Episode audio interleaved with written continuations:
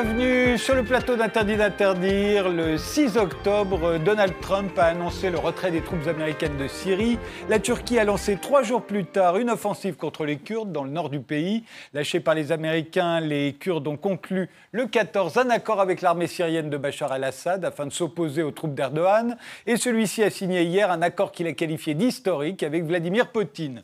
Autant de rebondissements qui ont rebattu les cartes en Syrie. Alors que va-t-il se passer maintenant? Pour en débattre, nous avons invité Régis Le Sommier, grand reporter, directeur adjoint de la rédaction de Paris Match. Vous êtes l'auteur d'un livre d'entretien avec Bachar el-Assad intitulé Assad. Il est paru aux éditions La Martinière en 2018. Euh, un livre pour lequel vous aviez interviewé le président syrien à deux reprises et vous aviez effectué huit reportages sur place. Quand vous avez vu ce qui s'est passé depuis 17 jours maintenant, vous avez vu quoi, euh, Régis Le Sommier? J'ai vu euh, effectivement les risques d'un embrasement à nouveau qui finalement est tempéré par l'accord qui a été obtenu hier entre Vladimir Poutine et, euh, Recep Tayyip Erdogan. mais j'y ai vu aussi une certaine simplification du jeu. Euh, quand on regarde la carte, euh, c'est pas évident parce qu'il y a des zones bleues, des zones rouges, des zones vertes, etc. Et ce nord de, la Syrie est quand même très très euh, comment disputé. Mais je pense qu'on a on a une, phase est, passée là cette fois-ci. les Turcs sont à peu près contents de, ce, qu'on leur a donné, de, cet accord. c'est le, grand retour effectivement de l'armée syrienne dans le nord du pays, retour qu'on n'attendait pas. et donc d'une certaine façon, il y a une sorte de simplification du jeu. Le retrait des Américains aussi permet d'éclaircir beaucoup de choses euh, dans cette région, à mon sens. Myriam Benrad, vous êtes politologue, chercheuse associée à l'Institut de recherche et d'études sur les mondes arabes et musulmans. Vous êtes l'auteur de Djihad, des origines religieuses à l'idéologie, idées reçues sur une notion controversée, c'est au Cavalier Bleu. Vous, vous avez vu quoi depuis 16-17 jours là? Oui, je suis d'accord. Il y a une simplification euh, du jeu, bon, le retrait euh, américain, mais enfin en même temps qui était annoncé depuis la fin 2018 par Trump. Donc, euh, ce qui m'a, moi, un peu gêné par rapport à la couverture qui a été faite, notamment sur la question, par exemple, des djihadistes qui s'échappent, les Kurdes qui perdent la main, etc., c'est qu'on pouvait quand même, à mon avis, anticiper tout cela bien avant. Mais il y a très clairement simplification. Au-delà, eh bien, c'est le retour d'Assad, en fait, oui. C'est clairement le retour de l'armée euh, d'Assad. C'est la concrétisation de ce qu'Assad avait euh, dès 2011 euh, affirmé, qu'il reprendrait l'intégrité de son territoire. Et on peut supposer qu'il y a quand même eu des jeux aussi en coulisses, évidemment, entre grandes puissances, entre Américains, Russes, Turcs, Iraniens aussi dans une moindre mesure, pour permettre cette solution qui satisfait en réalité tous les États aujourd'hui voisins de la Syrie. Taline euh, Termination, vous êtes historienne, euh, professeure à l'Institut national des langues et des civilisations orientales, spécialisée dans l'histoire de l'URSS, mais aussi des minorités du Moyen-Orient. Vous êtes également l'auteur d'un roman, Les Galaxies Marcarian, paru aux éditions du Félin. Une enquête policière, une histoire d'espionnage se déroulant en Arménie, au Moyen-Orient, en Inde, notamment euh, parmi les Kurdes. Vous, vous avez vu se produire quoi depuis euh, ces 17 bah, jours? Moi, j'étais au Liban au moment où cette euh, intervention turque a été annoncée. Je dois dire qu'au Liban, à l'université Saint-Joseph, où je faisais une conférence ce jour-là, euh, cette invasion turque était un événement parfaitement attendu et n'a été une surprise pour personne. Et personnellement, moi aussi, ça fait quand même au moins six mois ou un an que je voyais ce, scénario aller forcément se produire. Donc j'y vois peut-être, mais je ne suis pas Cassandre, mais enfin, l'acte final peut-être, euh, ou en tout cas une étape finale de cette euh, guerre civile euh, syrienne. bien sûr, toutes les choses sont, sont, pas réglées. Et concernant en tout cas la, politique russe au Moyen-Orient, dont je suis censée être une spécialiste, je ne peux que constater tout de même que Poutine, en effet, est une fois de plus le maître du calendrier. Donc, d'une manière étonnante, il s'impose comme le maître des horloges et la force d'interposition nécessaire entre les entre les, Turcs et euh, peut-être les Syriens. Enfin bon, on va, discuter de ça plus en avant dans l'émission. Renaud Girard, vous êtes géopolitologue, euh, grand reporter au Figaro, vous avez beaucoup écrit sur le Moyen-Orient, vous enseignez la stratégie, la géostratégie, les relations internationales à Sciences Po et vous êtes l'auteur de Quelle diplomatie pour la France euh, Prendre les réalités telles qu'elles sont, c'était aux éditions du CERF. Vous, vous analysez comment ces, ces 17 jours passés ah ben, c'est la preuve que la France, euh, sur la Syrie, n'a pas pris les réalités telles qu'elles étaient. Euh, nous avons. Euh, eu plusieurs erreurs. Nous avons d'abord fermé notre ambassade Ça, c'était Sarkozy-Juppé en mars 2012 euh, en Syrie. C'est une grave erreur parce que les ambassades, c'est pas les endroits où- où- qu'il faut avoir, qu'il faut ouvrir chez nos amis. Vous n'avez pas besoin d'ambassade. Vous pouvez vous appeler, vous pouvez voyager, etc. Les ambassades, ça sert précisément à parler euh, à ses adversaires, à ses adversaires potentiels, avec les gens avec qui on n'est pas d'accord. Par exemple, c'est important que nous ayons une ambassade en Chine. Parce que, évidemment, nous- il y a beaucoup de choses euh, que nous ne partageons pas avec les, euh, les Chinois. Donc il fallait la garder, et d'autant plus pour, pour- garder aussi des renseignements, parce que nous avions des attachés de tous les services de renseignement français qui étaient à Damas, qui avaient leurs contacts, qui pouvaient voir un peu ce qui se passait, et ça nous a beaucoup manqué quand euh, les djihadistes, les djihadistes, euh, français sont revenus de Syrie pour aller commettre des attentats sur le sol, euh, sur le sol français. La deuxième, la deuxième erreur, c'est que lorsque l'ambassadeur Tchourkin aux Nations Unies, en février 2012, a proposé aux P3, c'est-à-dire aux Américains, aux Anglais, aux Français, d'essayer de négocier une transition, une sorte de, de- de- de- d'écarter en douceur Bachar el-Assad, mais en douceur, dans l'honneur, etc. Les Français ont répondu, et les autres aussi d'ailleurs, euh, mais non, parce que de toute façon, euh, dans deux, trois semaines, euh, il ne sera plus là. Et puis, ensuite, le président Hollande a armé, via la DGSE, ce qu'on a appelé l'armée syri- syrienne libre, qui est aussi libre que ma, que ma chaussure, si vous voulez, qui n'étaient pas du tout des combattants de la liberté, mais des islamistes. Et c'est là qu'on voit la contradiction de la politique française étonnante, c'est qu'on a armé ces gens-là qui sont ceux-là même qui aujourd'hui massacrent les, euh, les Kurdes progressistes, cette pauvre euh, militante des droits de l'homme qui était euh, sauvagement massacrée. Ce sont les supplétifs du sultan néo-ottoman Erdogan, ceux-là même que nous avons, pas que nous d'ailleurs, les Américains armés, sont en train de massacrer les Kurdes qui ont été ensuite nos amis puisqu'ils nous ont débarrassés en Syrie et en Irak de l'État islamique, vous savez, qui avait pris euh, Mossoul à partir de 2014.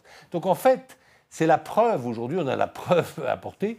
Euh, J'avais écrit un éditorial en 2013 en disant que la, politique syrienne de la France était un, milan- un mélange d'ignorance historique, de manichéisme politique et de wishful thinking diplomatique. Et ben là, vous avez, vous avez la preuve où nous avons les hommes que nous avons armés, que la DGSE a armés en 2013, qui aujourd'hui massacrent nos amis, les Kurdes syriens. Alors, euh, petit rappel euh, de ces 17 jours, euh, tel que cela a été rapporté euh, sur RT. On a résumé, hein, parce qu'il s'est passé beaucoup, beaucoup de choses. La Turquie a annoncé lancer une opération militaire contre les forces kurdes dans le nord de la Syrie. Ankara considère ce groupe, le YPG, comme une extension du PKK, lui-même considéré comme une organisation terroriste par la Turquie. La menace d'une intervention est brandie depuis plusieurs mois par Recep Tayyip Erdogan. Le chef de l'État turc a souligné avoir informé la Russie, soutien du président syrien, ainsi euh, que les États-Unis, qui se sont appuyés sur les Kurdes pour combattre le groupe État islamique. Après un entretien téléphonique, Donald Trump et le président Recep Tayyip Erdogan ont confirmé ce lundi le retrait des troupes américaines présentes dans le nord du pays. Un départ des soldats américains qui laisse le champ libre à une offensive turque qui vient de débuter dans le nord du pays. Alors que l'objectif affiché est de créer une zone tampon afin de repousser les milices, Paris a demandé à la Turquie de s'abstenir de toute opération qui contribuerait à la résurgence du groupe État islamique en Syrie, une position partagée par l'Union européenne et les Nations unies. De son côté, la Russie appelle à respecter l'intégrité territoriale et politique de la Syrie. Notre position est la suivante. Si la Turquie fait quoi que ce soit qu'elle ne devrait pas faire, nous la frapperons très sévèrement au niveau de son économie. Les mises en garde euh, des forces en présence en Syrie n'y auront rien fait. Le président turc Erdogan a lancé l'opération Source de paix dans le nord du pays. Des frappes aériennes, mais aussi des tirs d'artillerie contre des positions des unités de protection du peuple à proximité de la frontière turque. Ils auraient fait au moins deux morts du côté des civils, selon les forces kurdes. Je condamne avec la plus grande fermeté l'offensive militaire unilatérale qui est en cours en Syrie. Et j'appelle la Turquie à y mettre un terme le plus rapidement possible. Aujourd'hui, la Turquie est en train d'oublier que la priorité de la communauté internationale en Syrie est la lutte contre Daesh et le terrorisme. Est en train de faire courir un risque humanitaire à des millions de personnes. Nous n'arrêterons pas l'action que nous avons engagée contre le parti de l'Union démocratique et les unités de protection du peuple, qui ne sont même pas reconnues par le régime syrien.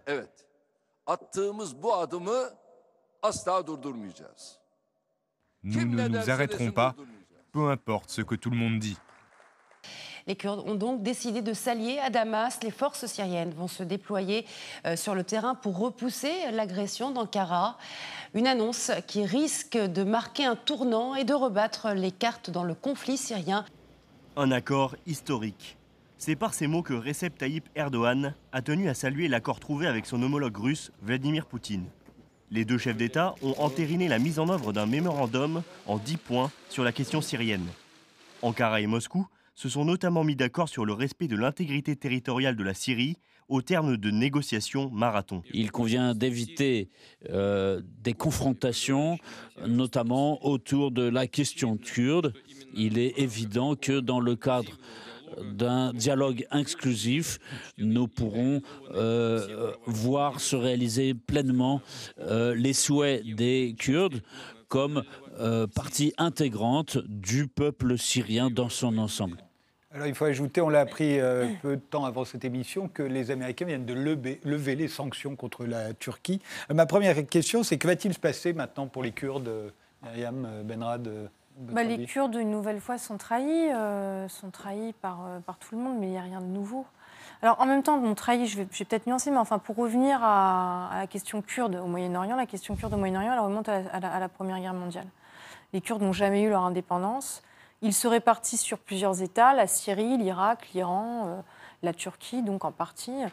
Euh, et, donc on a ici et là, dans le contexte de la déstabilisation de l'Irak depuis 2003, des poussées, donc euh, indépendantistes dans le cas de l'Irak qui a échoué, autonomistes dans le cas du Rojava qui est un échec, donc avec cette offensive turque qui tout de même a été concertée entre Américains et Turcs. On a eu ce, ce, ballet diplomatique, ces annonces toujours très grandiloquente, euh, spectaculaire de Trump, mais qui finalement euh, ne laissait pas du tout de doute quant à ce qui avait été négocié. Euh, les Kurdes sont les grands perdants une nouvelle fois. Mais en même temps, attention, il faut bien comprendre, les acteurs régionaux, je parlais des États, les États régionaux, mais les grandes puissances aussi, États-Unis compris, n'ont jamais voulu en fait remettre en cause fondamentalement la carte qui s'est dessinée après le démantèlement de l'Empire ottoman. Et donc ces États-nations qui, aussi instables soient-ils, Et la leçon de la, j'y reviendrai, j'espère, la leçon de la guerre syrienne, pour moi, c'est qu'on a encore une fois, tous les acteurs impliqués ont d'une manière ou d'une autre voulu jouer les apprentis sorciers. On en revient à une formule syrienne. On a aussi largement sous-estimé le caractère syrien de ce conflit.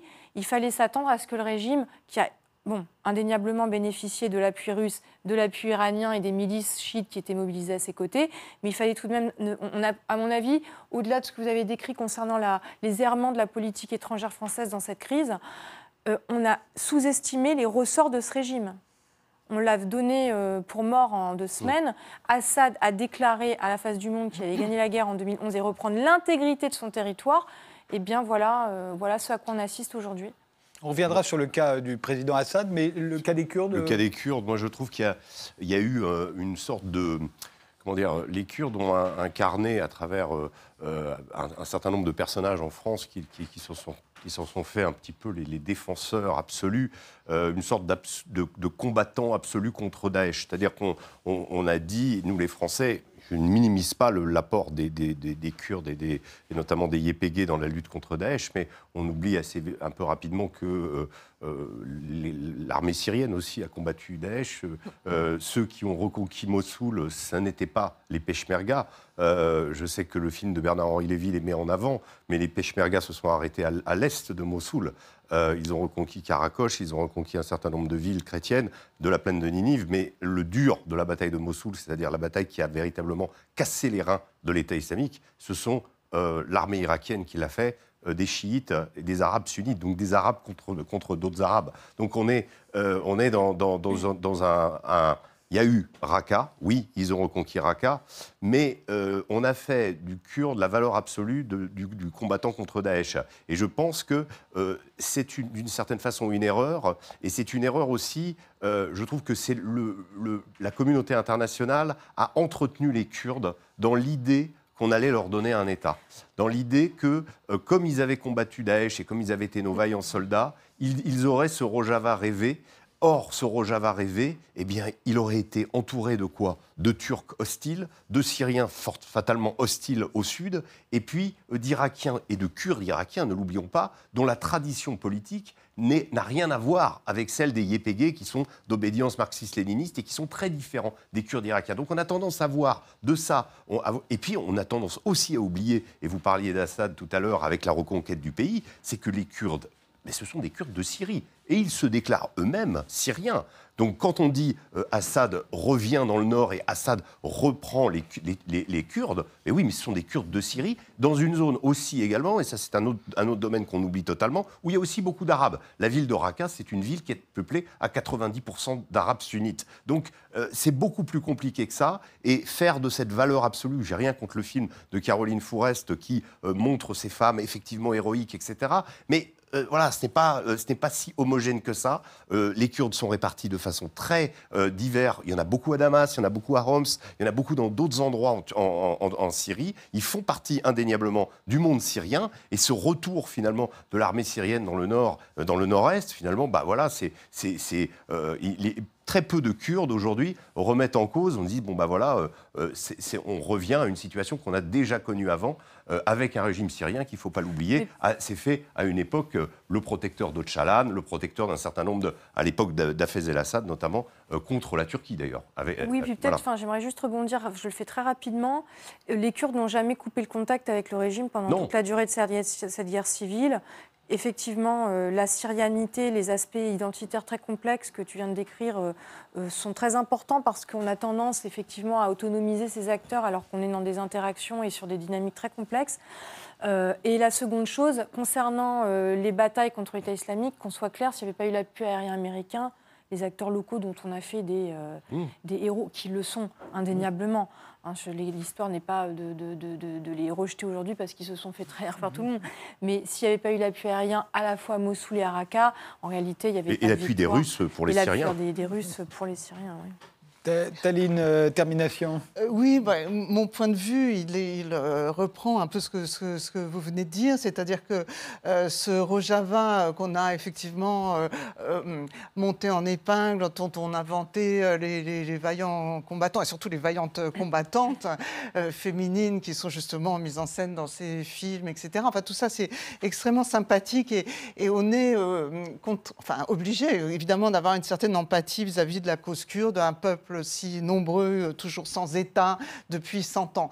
Maintenant, d'un autre côté, enfin, depuis euh, les promesses non tenues du traité de d'un autre côté, on a envie de, de, dire aux Kurdes, mais enfin, un, un peuple, euh, un peuple qui a euh, tant souffert en situation de minorité euh, répartie dans quatre ou cinq États, voire même euh, dans cette région, devrait avoir déployé une capacité de méfiance vis-à-vis des, puissances qui les soutiennent, ou en tout cas ne pas mettre tous les œufs dans le même panier. Donc ce soutien, euh, ce soutien des États-Unis avait quelque chose euh, euh, d'un petit peu artificiel, même si en même temps, on sait bien quels sont les intérêts.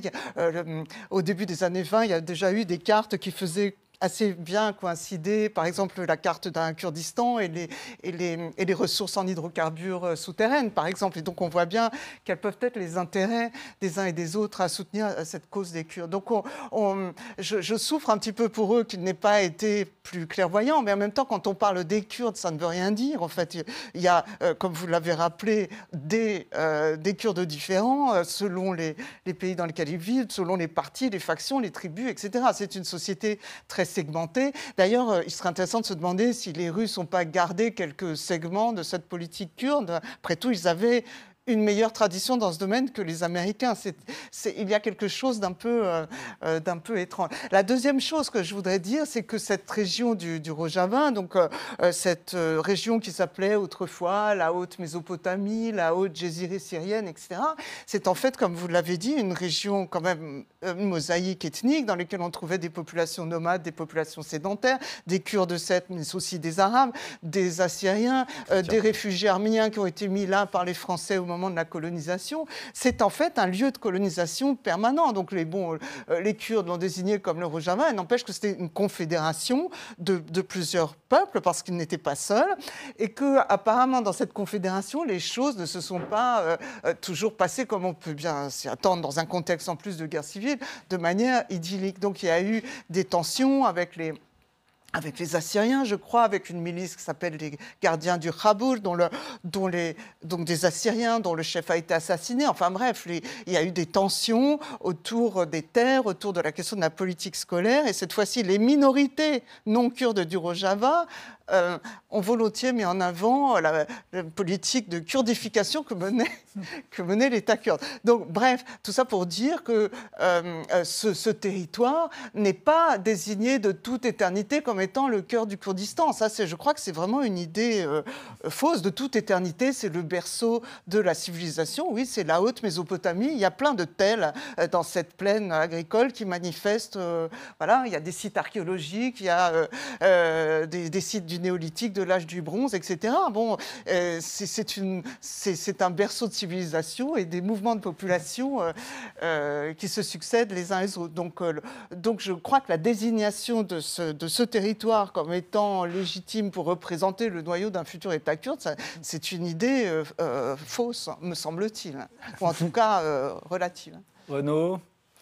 Oui, mais alors, effectivement, le Kurdistan, euh, c'est vrai qu'il était promis au traité de Sèvres en 1920 et ensuite au traité de Lausanne, trois ans plus tard, euh, comme euh, la Turquie de Mustafa Kemal, d'Atatürk, avait fait des progrès. On a renoncé à cette promesse aux Kurdes. Ces quatre États qu'on a nommés, ce sont quand même des États forts. Enfin, la Perse, l'Iran, c'est un fort, la Turquie aussi. Bah, la Syrie, elle a montré euh, sa résilience, en tout cas, euh, euh, et, même l'Irak, et même l'Irak. et donc,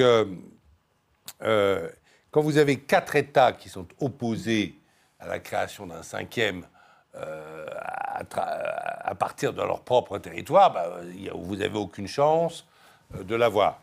Et puis, d'autre part, ce qu'il faut souligner, c'est qu'effectivement, on peut peut-être parler de tribus kurdes. On ne peut pas parler de nation kurde, si vous voulez. Vous n'avez pas.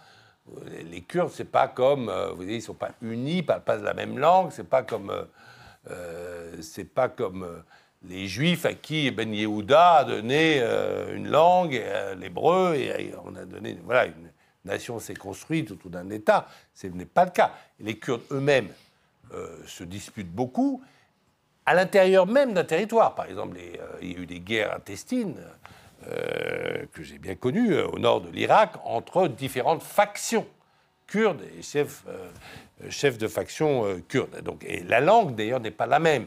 Alors, c'est un peuple ancien, c'est un peuple. Vous vous souvenez, dans, dans, 5e, on apprenait autrefois, je ne sais pas s'il y a toujours un enseignement classique en histoire en France, il y avait les guerres médiques. Vous vous mhm. souvenez, les guerres médiques Les Grecs disaient les guerres médiques, les, les Kurdes, ce sont les Mèdes. Et Saladin, euh, celui qui a repris Jérusalem aux croisés, euh, à la fin du XIIe siècle, était kurde. Voilà, mais il y, a, différents Kurdes. Et donc, nous, nous, aurons, euh, nous aurons des Kurdes un peu partout. Ça ne justifie pas pour autant, ça ne justifie pas pour autant le lâchage américain, qui est un double lâchage. C'est d'abord le lâchage de gens qui les ont quand même beaucoup aidés, parce que c'est vrai qu'il y avait l'aviation, mais le Vietnam nous a appris qu'on ne prenait pas des villes avec l'aviation, qu'il fallait bien euh, en Syrie, en Syrie. les gens qui ont résisté héroïquement au siège de Kobané par l'État islamique en 2015, c'était bien, c'était quand même bien euh, les Kurdes syriens, les euh, YPG, qui sont des progressistes. Alors, ils sont peut-être un peu marxistes, un peu moins maintenant, mais bon, ils sont en tout cas pas islamistes. Déjà, c'est déjà quelque chose dans cette dans cette région. Euh, c'est quand même eux qui ont été les bataillons, si vous voulez, euh, sur place. Les, euh, les éléments américains ou français ou anglais étaient là pour les conseiller, pour leur donner de l'armement. Enfin, ceux qui, faisaient ceux qui ont fait la guerre en Syrie, euh, c'était eux. En Irak, effectivement, pour Mossoul, mais Mossoul est en Irak, c'est pas en Syrie. Mossoul, c'est effectivement euh, l'armée, comme le disait très bien Régis, c'était évidemment l'armée euh, irakienne. Alors ce lâchage est honteux, mais il rappelle d'ailleurs le lâchage, euh, comment les, Américains ont lâché leurs alliés, euh, ont lâché leurs alliés indochinois du jour au lendemain. Et, ça a abouti à la chute de Phnom Penh, la prise de Phnom Penh par les Khmers rouges, et quelques semaines plus tard, la prise de Saigon par les divisions euh, blindées euh, nord-vietnamiennes, mais avec tous les drames qui ont suivi. Euh, et donc, c'est quelque chose d'ailleurs qui révulse une partie des officiers de l'armée américaine et même des congressmen. Ce, lâchage en race campagne, c'est pas quelque chose qui passe comme une lettre à la poste. C'est aussi un lâchage par les Américains de, leurs, euh, de leurs alliés. Parce que dans ces fameuses bases, si vous voulez, il n'y avait pas énormément de, soldats. hein. C'est entre Nord, Kobané, Raqqa, il y avait 1200 forces spéciales américaines et puis peut-être 300 Français, 300 Anglais. Enfin, on aurait peut-être pu prévenir les Français de ce retrait. Les, les- les- les- les Français n'ont pas eu belle allure à devoir suivre, n'est-ce pas? Et donc, euh, je pense qu'avant de, euh, de s'engager dans des opérations extérieures comme les supplétifs des Américains, il faudra y réfléchir à deux fois, si vous voulez. Et, euh, et- et- et Je vous interromps, on fait une pause et on y revient juste après.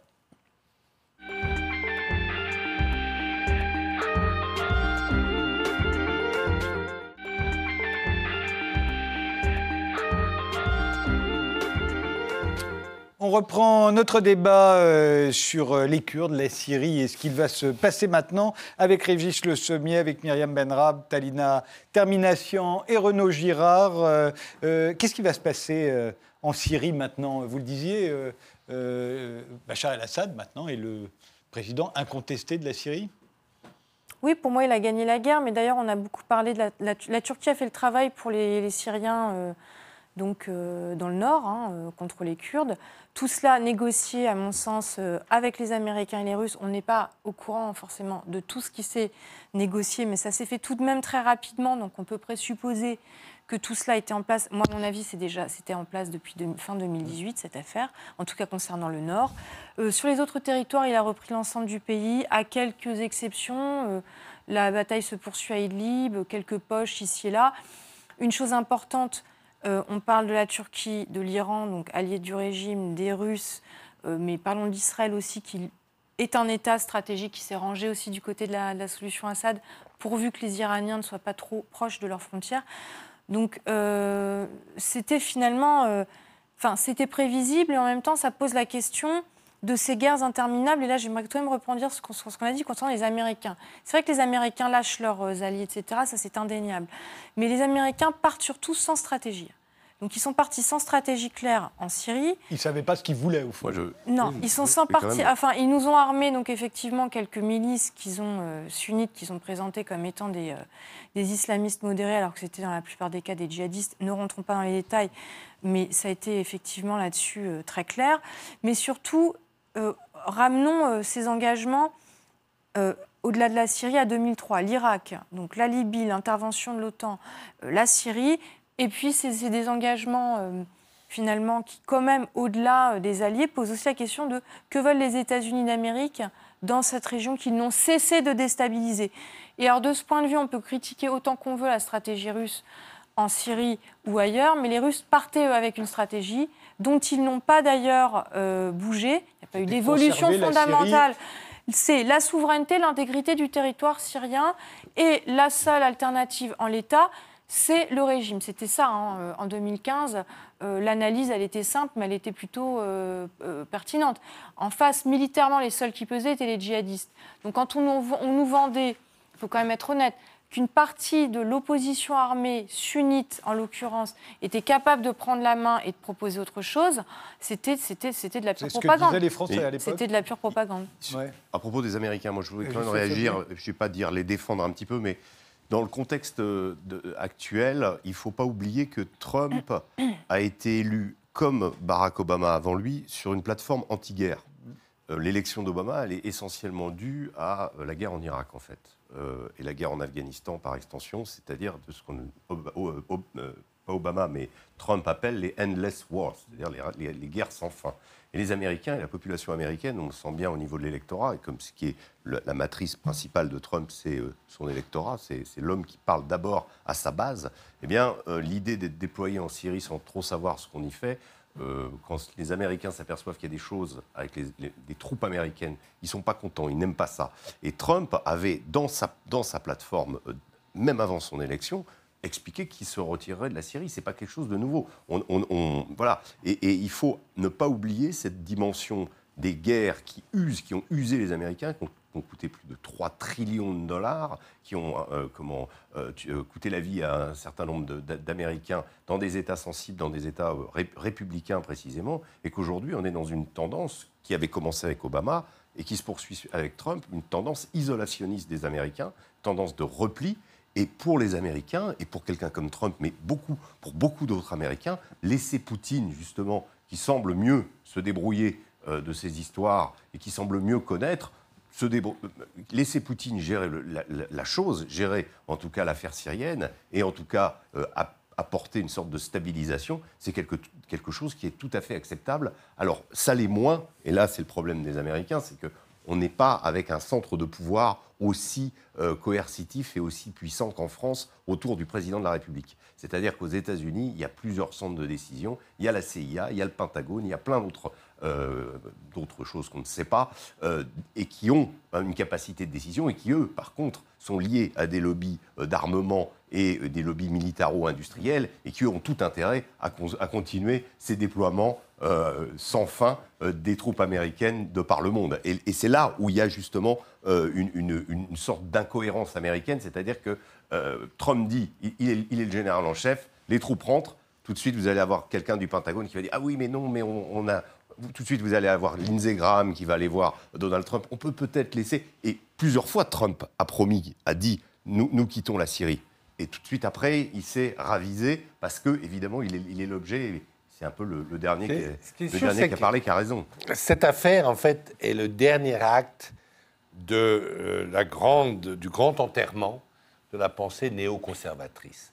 La pensée néoconservatrice, oui, qui est américaine, qui est née aux États-Unis, qui est née au départ avec le sénateur Jackson, qui était né très à gauche et qui a ensuite gagné les Reaganiens, le Parti républicain, pas les réalistes, pas les Kissingeriens ou les Metternichiens, si vous voulez, mais ceux qui pensent, euh, en ayant accaparé un, un philosophe qui s'appelle Léo Strauss, je ne suis pas sûr que ce soit vraiment la pensée de Léo Strauss, mais c'est une autre histoire, euh, qui pense que euh, la justice, ou l'idée qu'ils se font de la justice, la démocratie, c'est plus important que la paix. Et, donc qu'on on, on est prêt à aller faire des guerres pour répandre les droits de l'homme, comme celle qui a été faite en 2003, l'invasion, n'est-ce pas, de l'Irak euh, par les États-Unis, qui a mis un chaos, euh, qui a coûté des trillions de dollars et qui a mis un chaos extraordinaire dans la région. Chaos qui n'est toujours pas résolu, d'ailleurs. hein. Toutes Euh, les guerres sont des conséquences, voilà, voilà, voilà. Et, de- euh, et donc, c'est la mort de cette pensée euh, néoconservatrice, euh, de ces gens qui disent on va faire la démocratie. Alors d'abord, on va la faire en Irak, et puis ensuite, elle va, elle va se propager comme ça. Parce que Hillary Clinton était une tenante de cette elle était une tenante de, de- de la pensée néoconservatrice. Et tout ça, c'est vraiment en- enterré, si vous voulez, euh, avec, en fait, au Moyen-Orient, euh, le grand gagnant aujourd'hui, c'est effectivement euh, Vla- Vladimir Poutine, puisqu'il a laissé passer un message qui est très fort. Et pour les dirigeants moyen-orientaux, c'est quelque chose de très important. C'est qu'il a simplement dit un truc euh, très, très simple. Il a dit Moi, je ne lâche pas mes amis. Alors qu'on a vu Hillary Clinton embrasser physiquement Moubarak et le lâcher une semaine plus tard, si vous voulez. Et au Moyen-Orient, même les adversaires de Poutine, ceux qui l'ont combattu en Syrie, comme l'Arabie saoudite ou les Émiratis, quand ils voient que eux, les Russes, ne lâchent pas leurs alliés, cet allié syrien, puisque les Russes sont alliés des Syriens depuis 50 ans, si vous voulez, et des mariages mixtes, etc. Pour ces Arabes-là, ils disent, en regardant Poutine, respect.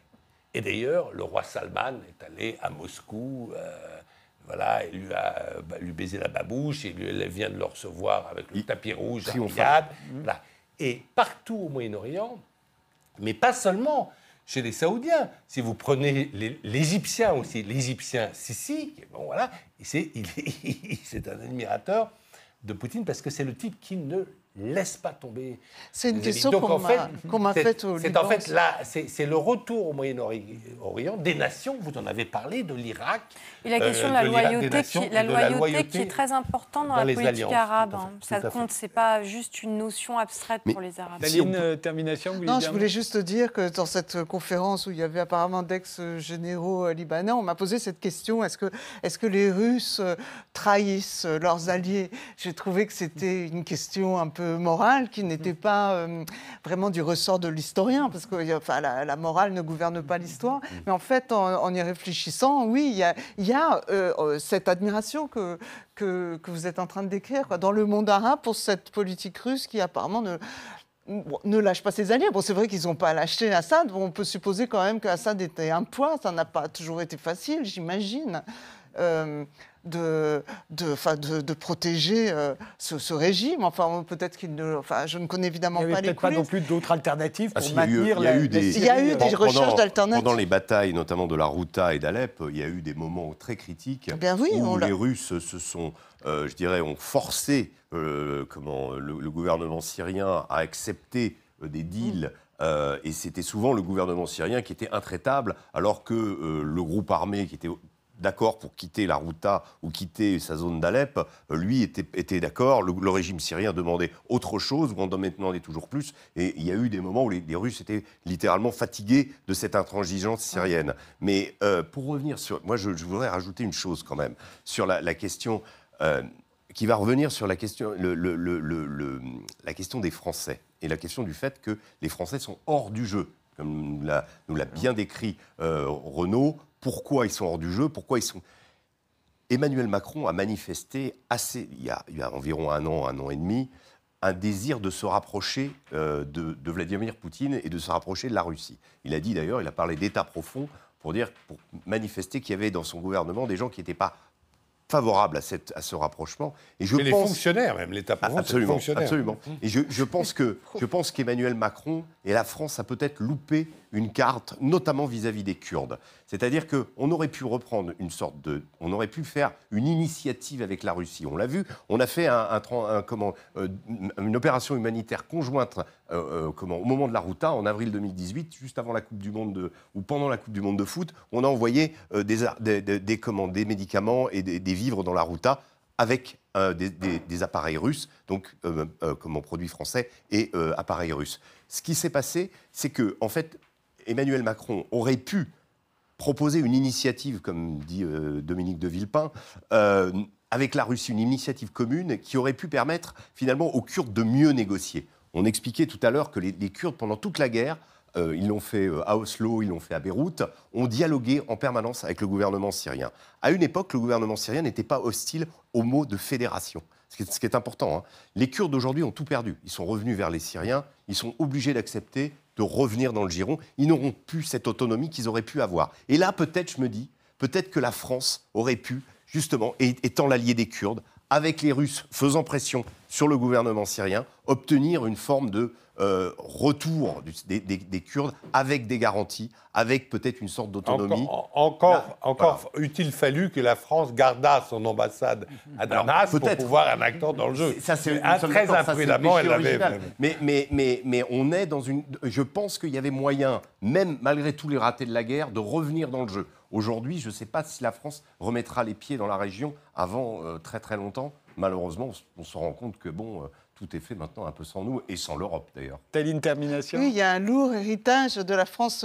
Ça ne s'arrête pas à l'histoire de l'ambassade. La, la- la France a été une puissance quasi coloniale dans cette Syrie et, et le- et les lâchages français à l'égard de la Syrie ont été nombreux. Le dernier en date euh, a été la cession du Saint-Jacques d'Alexandrette à la Turquie, juste avant la Seconde Guerre mondiale, parce qu'on croyait que les Turcs euh, allaient rentrer euh, en guerre, enfin pour essayer de les faire rentrer en guerre du côté des Alliés, ce qui n'a évidemment pas marché. Et donc, enfin, la France a quand même un Ah, héritage. Pour absolument- empêcher, parce qu'une ONU faisait un chantage Oui, à la sûr. France en disant Mais si vous ne me donnez pas la le sang de Jacques d'Alexandrette, hein, c'est très important, c'est Antioche, hein, c'est c'est l'an- l'antique Antioche. hein, euh, je, vais, je vais aller avec Hitler dans la guerre. Et donc, pour s'assurer la, la- la- la neutralité, on a donné ce territoire. C'est ça, mais enfin, ce que je- on ne le Euh, rappelle pas assez, qu'il y a quand même un, un- un héritage quand même euh, lourd. euh, je ne veux pas maintenant euh, mettre uniquement une couleur négative sur toute l'histoire du mandat français, mais ça c'est quand même mal fini et la France n'a pas laissé un très bon souvenir. Je vois pas. En plus, avec tous les éléments. Elle a beaucoup essayé, la pauvre Et- France. elle a, mandat. elle envoyé Jouvenel, elle a envoyé des types éclairés. Elle a quand même laissé un régime avec euh, un parlementarisme qui a, qui a duré que trois ans. Et ensuite, il n'y a eu que des coups d'État militaires. Oui, il faut se rappeler que la Syrie, après la Seconde Guerre mondiale, c'est une démocratie. euh, voilà, Elle voilà une pendant trois ans, ça dure trois ans. On a laissé quand même un système en place. On a été un peu poussé dehors par les Anglais. Le général de Gaulle était furieux d'hier en 45-46. Il y a des choses dans ses mémoires. Parce que les Anglais disent il faut vraiment que vous partiez. Et le général voulait prendre davantage son temps. Et là, on a vraiment été poussé dehors. De Gaulle était vraiment furieux à l'égard de- euh, des Anglais. Mais on a quand même laissé bon, quelque chose qui, qui, qui, qui- qui- marchait, mais qui a marché trois ans et euh, qui ensuite a été qu'une série euh, de dictatures, euh, de dictatures militaires. Ce drame, ce, drame de, la guerre civile syrienne est survenu au moment même où Bachar al-Assad, en fait, il, a, il, a, il relâchait la pression sur la population, c'est-à-dire que c'était bien sûr pas une démocratie, mais quand on allait en Syrie, c'était beaucoup moins dur que du temps de son père, à Fès. Et c'est à ce moment-là. C'est toujours à ce moment-là, on se révolte toujours contre On les se révolte toujours. pas contre voilà, les plus durs. hein. Voilà, c'est Nicolas II. C'est Oui, voilà, Louis XVI, c'est pas Louis XVI, etc. Et c'est à ce moment-là. Et voilà. Et il y a eu une naïveté, effectivement, occidentale incroyable, pas seulement de Juppé, mais aussi de Hillary Clinton, mais aussi de David Cameron, qui ont vraiment cru que euh, ce régime allait durer euh, une semaine ou deux semaines, alors que euh, on a dit, on a dit qu'il n'avait que les Alaouites. Les Alaouites, c'est 10% de la population, vous savez, une sorte de, de chiites, quoi. Mais bien sûr que le régime de Bachar a été soutenu par davantage que les, que les minorités, que les, que les, que les Mais déjà, il y a des- énormément de sunnites dans Euh, l'armée, Énormément de euh, sunnites. il y a Oui, la moitié, la moitié de ses généraux Son sont sunnites. La moitié de son gouvernement voilà, est sunnite, sa femme est sunnite. Voilà, voilà, Euh, Mais ça, c'est le problème Voilà, des analyses qu'on porte aussi pour en revenir à cette centralité, à mon avis, du terrain local, donc des acteurs Ouais. locaux, et ça fait écho à ce que vous disiez et à ce que, ce que tu as dit. Euh, c'est et évidemment ce que vous avez souligné sur le plan historique aussi qui est très important, ce, caractère cosmopolite du territoire, notamment du nord-est syrien. On a complètement, c'est vrai qu'on on- on raisonne sur des macro-catégories, on raisonne sur du simple, on veut faire du simple là où c'est très complexe. Le confessionnalisme ne résume ni la Syrie, ni l'Irak, ni d'autres pays au Moyen-Orient. Euh, le communautarisme non plus. Par exemple, on a des régionalismes. Le Rojava, c'est, alors pas ce qu'on a appelé Rojava, enfin ce nord-est, il a ses caractéristiques propres, comme d'autres territoires.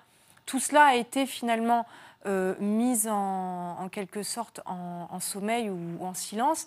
Aussi d'ailleurs euh, largement du fait de ces idéologues qui se sont mobilisés pour... En euh, France, vous voulez dire là. pas seulement qu'en France, si on prend le cas de l'Irak, euh, dès 2003 aux États-Unis, ceux qui conçoivent toute la guerre d'Irak et qui vont réordonner le système politique irakien sur des bases communautaires, ce sont ces mêmes néoconservateurs qui jouent aux apprentis sorciers après, voilà, a- après à en être revenus finalement. euh, euh, Qui finissent par donner étaient, euh, l'Irak à l'Iran, voilà, et qui, et qui, et qui n'ont aucune. Je vais quand même le dire parce qu'il y avait, il y avait eu un très bon ouvrage publié par un diplomate américain qui décrivait la mise au banc progressive des arabisants dans les euh, arcanes de la diplomatie américaine, qui s'appelle The Arabist. Vous le lirez si ça vous intéresse. Il décrit comment, peu à peu, ces personnes arrivent, prennent le pouvoir, notamment après la fin de l'URSS, évidemment, puisqu'ils étaient tous soviétologues spécialistes de l'URSS, initialement, ou la plupart en tout cas. Et il faut lire la littérature néoconservatrice de ces gens sur la guerre d'Irak en 2003. C'est du grand n'importe quoi, mais ils sont même exploités, ils sont tellement, si vous voulez, naïfs ou, ou- ou bêtes sur cette région qu'ils sont même exploités à l'époque par les opposants irakiens qui voient finalement une faille pour jouer leurs cartes. Et aujourd'hui, personne ne maîtrise plus Le rien. grand péché de la géopolitique contemporaine dans nos démocraties occidentales, c'est le manichéisme. c'est de croire qu'en fait, toutes ces guerres régionales, que ce soit dans les Balkans ou que ce soit au Moyen-Orient, ça se fait toujours entre des méchants et des gentils. Alors vous avez, par exemple, vous avez, on a expliqué toute la guerre des, Balkans, il y avait des types qui étaient méchants tout d'un coup, bah, c'était les Serbes, et tous les autres, c'était des gentils. Alors c'était des gentils musulmans bosniaques, des gentils albanais, etc. Puis quand les Albanais faisaient des massacres, alors là, on a... ou quand, les, musulmans se battaient en croate, c'est-à-dire les gentils qui se battaient avec les gentils, à ça on couvrait pas, on n'essayait pas d'expliquer la guerre parce que c'était trop compliqué. Et- et la Syrie, ça a été exactement ça, si vous voulez. C'était un méchant, Bachar al-Assad. Alors moi, je ne dis pas qu'il est gentil, hein, je ne veux pas que Bachar, al-Assad soit président de la République française, et je pense que quand son père, Hafez, euh, a, a fait assassiner notre ambassadeur euh, de la Mare au- à Beyrouth, il fallait euh, le frapper très violemment, parce que voilà. Donc, mais, mais il n'est pas, si vous voulez, plus méchant que. là, il, il- il défend un certain type d'intérêt, il défend un régime bassiste, vous, il, a, il a contre lui des frères musulmans. Et, et- et toute la géopolitique contemporaine aujourd'hui, et y compris dans les chancelleries, si vous voulez, ça a gagné, ce néoconservatisme a gagné.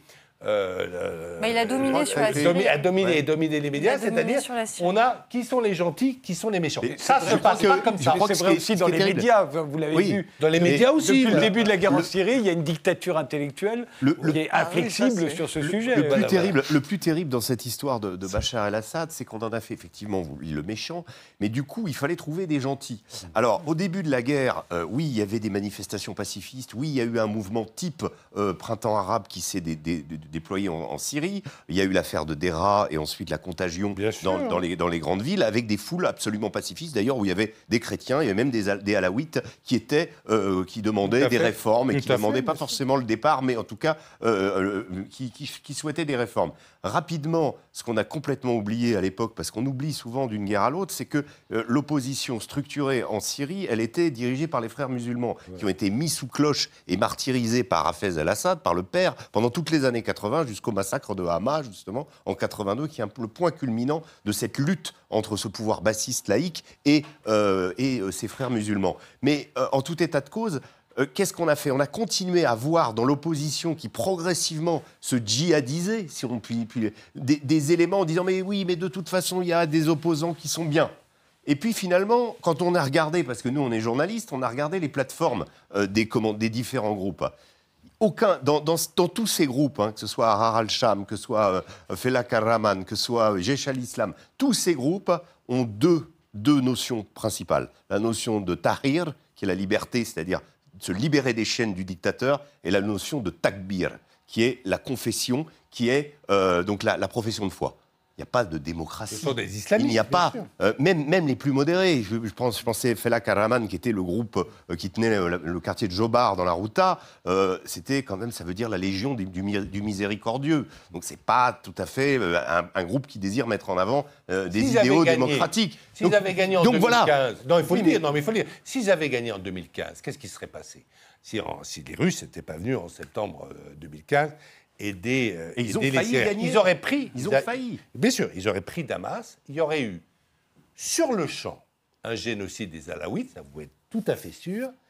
Et si on avait eu de la chance, l'expulsion de tous les chrétiens vers le Liban, et évidemment, toutes les euh, églises de Damas auraient brûlé, parce que même sous notre contrôle, c'est-à-dire sous le contrôle des soldats de l'OTAN, il y a 150 églises qui ont brûlé au Kosovo. Donc vous vous imaginez bien que euh, Damas, sans aucun euh, soldat occidental ou, ou russe ou quoi que ce soit, toutes les églises auraient brûlé. Voilà, voilà ce qui se serait passé. Il faut, il faut, il faut le dire. Mais on n'a pas osé le dire à cause de cette espèce de, de manichéisme imbécile de voir toutes les guerres euh, à, à droite, à, à droite, à gauche, d'appliquer, si vous voulez, parce que c'est vrai qu'on a eu, on a un exemple vraiment du, mal chez nous en Europe qui était Hitler, et donc là on peut appliquer un schéma manichéen parce que vraiment euh, il y avait.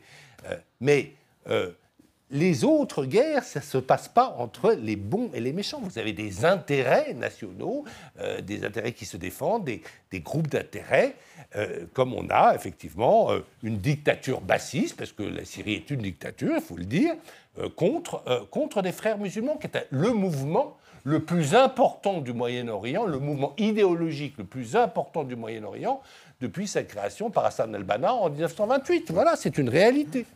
Enfin, en attendant, ça, moi j'ai quand même envie de rajouter que les Syriens, pour beaucoup, ont tout perdu. Pourquoi On peut poser la question pourquoi On a en Syrie, il y avait 23 millions d'habitants environ au début de la guerre.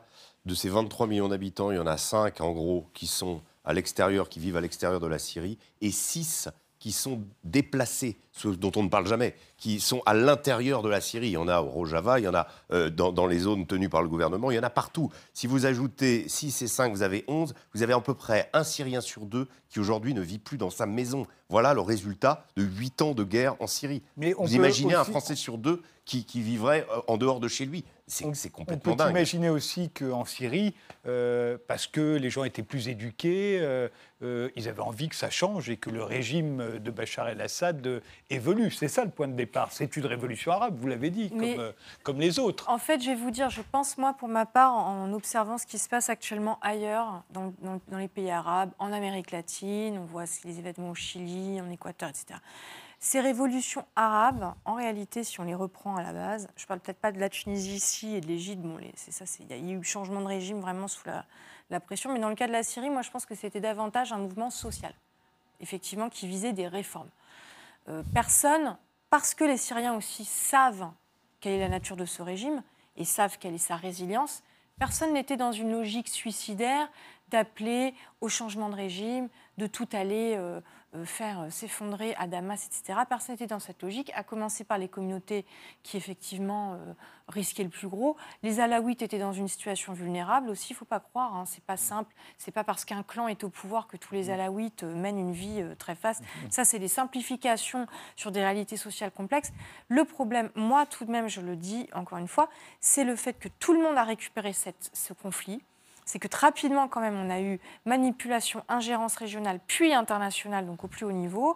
Le résultat, c'est que, regardez, on parlait en introduction, je voudrais revenir à l'introduction, on a lâché les Kurdes, mais il fallait s'y attendre. Les Syriens, dans leur ensemble, finalement, ont tous été, euh, ont tous été trahis. On n'a pas été capable, en tout cas à notre niveau occidental, avec ces histoires de changement de régime, et moi je suis tout à fait d'accord avec vous, ces histoires d'apprentis sorciers qui, au prix de- de- de- d'illusions idéologiques, coûtent la vie à des millions de gens. Et là, on parle que de la Syrie, mais si on avait parlé de l'Irak, c'est euh, peut-être pire encore depuis 15 ans. Eh bien, on a joué, on a joué. Le résultat, il n'y a, a pas de résultat. Enfin, en tout cas, le résultat est le même. Voire euh, aujourd'hui, la reconstruction, elle va être très, très, très difficile. Dernière chose, il n'y a jamais eu, il n'y avait pas d'alternative. C'est-à-dire que quand je parle d'absence de stratégie, on n'avait pas d'alternative. On n'avait pas de, on n'avait pas de plan. Euh, ça n'est pas convaincant d'armer des factions, des milices au gré des différentes séquences d'un conflit quand on ne part pas avec une vision euh, stratégique de Notre long terme. stratégie, c'était Bachar, euh, Bachar al-Assad doit partir. Oui. Voilà, on a répété euh, à qui mieux mieux, mais on n'a jamais Sans trouvé. savoir par qui le remplacer. Voilà, c'est c'est ça, ça. le problème. On, on- on Voilà. a, euh, voilà. Et même qu'on a remplacé Saddam Hussein par un brave euh, Paul Bremer américain, qui avait juste, qui était un brave type que j'ai rencontré, mais euh, qui euh, avait juste un défaut, c'est qu'il ne parlait pas arabe. Or, en Irak, les gens parlent arabe. Donc, le Paul, Paul Bremer, il était le roi d'Irak. Il était incapable de parler à la télévision à sa population pour dire ce qu'il avait, ce qu'il allait faire de leur pays. Un dernier mot, Taline? Oui, non, je suis d'accord avec le côté manichéen. Juste pour revenir aux aspects concrets de l'accord qui a été passé hier euh, à Sochi entre Erdogan et, et Poutine, il semblerait que dans ce- cette bande de 30 km dont, euh, De la enfin, frontière dont la avec la géométrie a été fixée hier, euh, euh, Erdogan affirme qu'il va envoyer euh, 2 millions de, de, Syriens. de, de- de Syriens qui, Ça enfin, qui va les réfugiés qui va. Faudrait qu'il fasse des rafles pour ça. Il faudrait qu'il fasse des rafles parce que ces Syriens sont euh, ré- répartis partout. Euh, partout, hein. donc, Il y a bon, beaucoup enfin, de ça- ça réfugiés paraît- syriens en Turquie, effectivement. Il y a 3 millions et demi de réfugiés. Oui, mais qui sont implantés un peu Oui. partout, donc il faudra faire des rafles. Je ne sais pas comment il va faire. Je vous remercie tous les quatre d'avoir participé à cette émission. Merci de l'avoir suivi et rendez-vous au prochain numéro.